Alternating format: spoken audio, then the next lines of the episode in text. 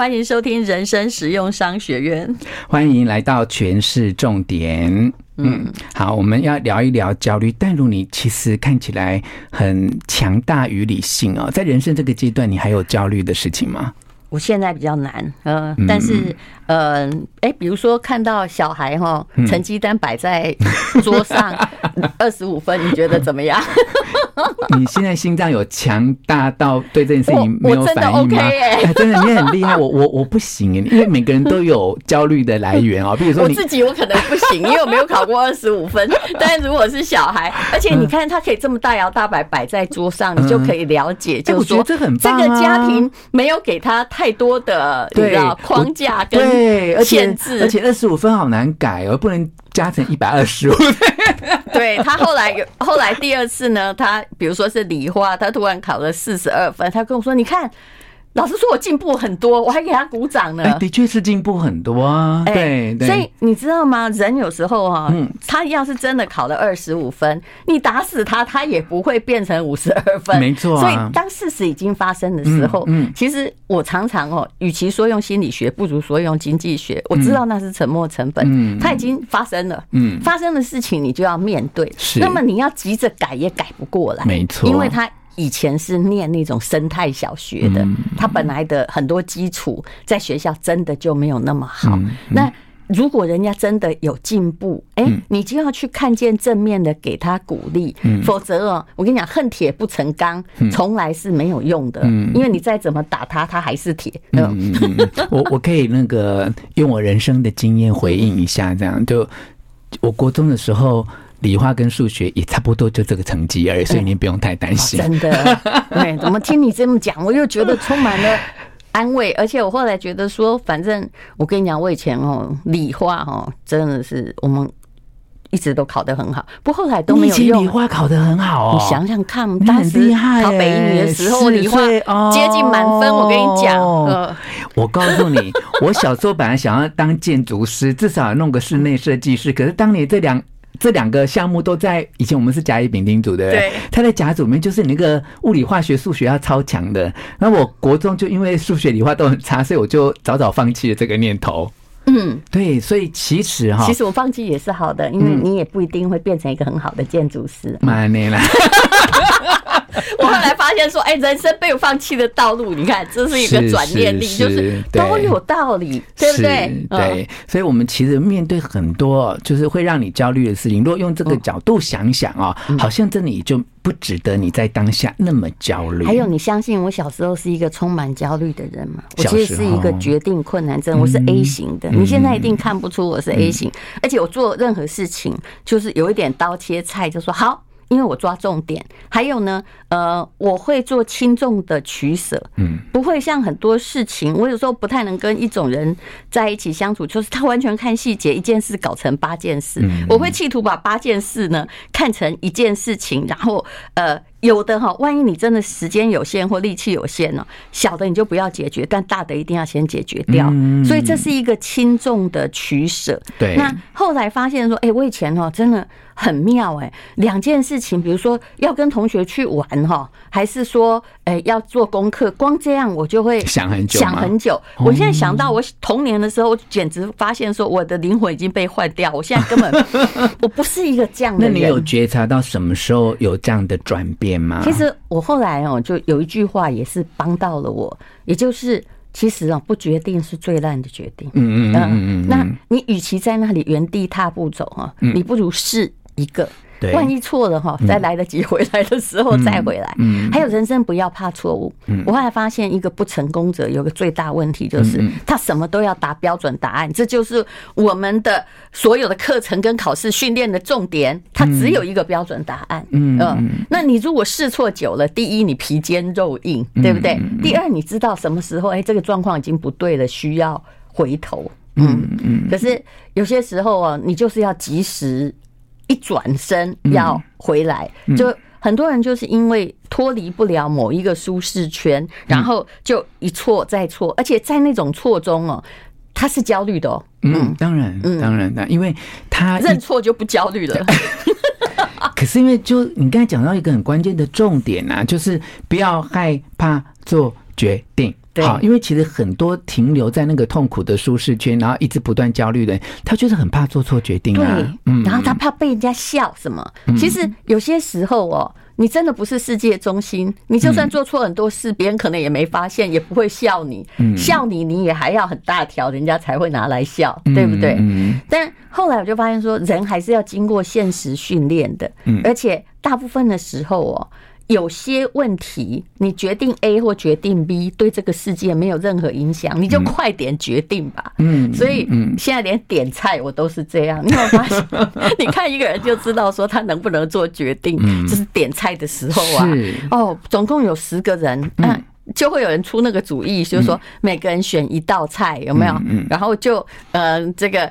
搞了半天哈，过一个小时过去了，菜还没点完，而且通常这样点都不会很好吃哎。对对，因为每个人都会，有些人就很顾虑别人有没有，然后看别人怎样怎样怎样，就就是。没有办法，就集体决策有时候就是一个很烂的决策啊。当然，我是一个会付钱的人呐、啊，那我就会说，来，我菜帮都帮你们点好，我们现在就吃，大家就充满了感动。是，那也许会有人不吃牛肉，有些人会不吃猪肉，对不对？我的答案就是，那你可以挑其他可以吃的啊，对不对？对，你不可能有一个决策搞到全部的人都喜欢，又有人不吃辣，有人吃辣。如果大家都喜欢的话，哈，那不要出来吃饭嘛，对不对？西餐一人一份，是不是？是，所以你在点中餐的时候，最能够看出，哎，这个人会不会焦虑？你看我点菜就是不焦虑的类型。其实能够了解自己焦虑的源头啊，然后做一些行为上面的改变，像但如刚刚一开始讲到说，哎，可能。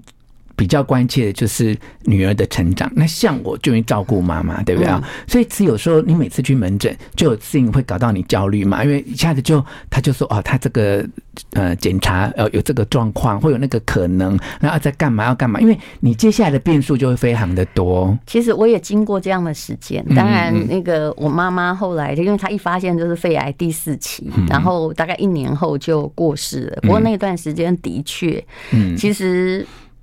我们家也是挺受苦的，必须这么说。可是你知道，照顾小孩跟照顾老人最大不一样在哪里？我先讲我的答案，好不好？我想你应该答案跟我一样的。那你先讲你的答案。小孩永远有希望。对，嗯，对，这就是最大。我跟你讲，我三十几岁我就有这个体会，因为那时候我姐姐他们刚生小孩嘛，那我妈那时候刚中风嘛，你看到的。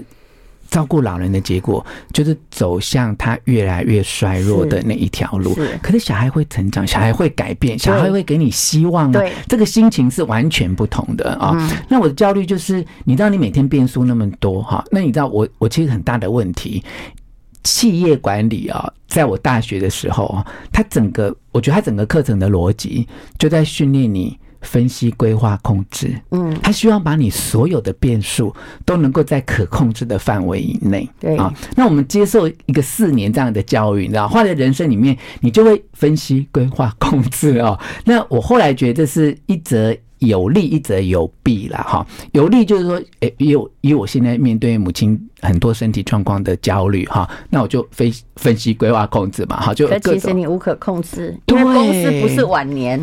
对，就是到最后你会发现，其实你不能控制的部分，你要放手，你知道吗？是你其实心里永远要有那个最坏打算，是就是人就是这条命。我虽然说的很残酷，但这事实。可是你如果不接受，永远在期待说，哦，这个会出现奇迹。嗯，其实出现奇迹的本身。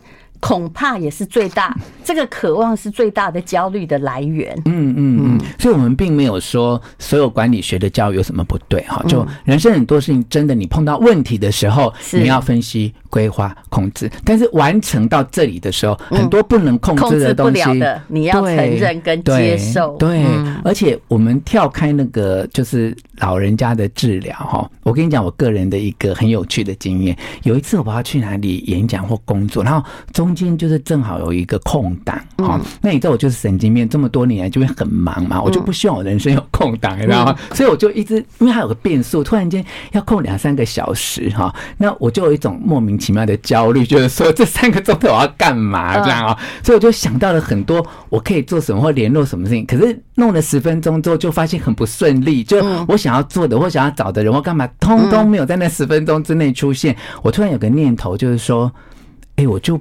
我就让他，嗯，就是随缘自在，对，然后就是。反正到最后，我就交给我信仰的神或老天，嗯，我就让他来告诉我我要做什么。我不要自己有那么有主张跟想法，就是我每天一定要每一分每一秒把自己搞得那么严谨。可是当我放空，大概不到十分钟吧，然后就有一个人，他就自己打电话给我，然后来找我做了一件后来我觉得很圆满的好事哈。所以我会觉得这个经验，呃，可以跟大家分享。就有些东西。你当你觉得你已经尽了某一个程度的努力之后，嗯、那你也许真的是可以比较顺随、臣服于眼前的一切因缘。你讲的就是控制。其实有时候你要承认，你控制不了很多事。是，如果我今天是一个那种想要写说我怎样把女儿送进哈佛的，我看我会焦虑到得神经病吧。可是你必须，那些人都是送进了以后才写的，然后没有一开始就写啊。承认你，你必须。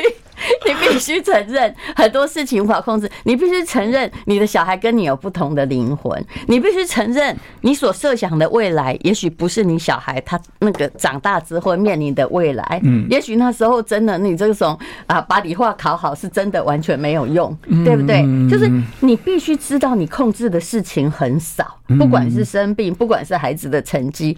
当你知道这一点，你会更享受你有的那些东西。是我其实对于管理。理学之中的那个控制哦，我都觉得说，你只能做好规划，只能做好观察。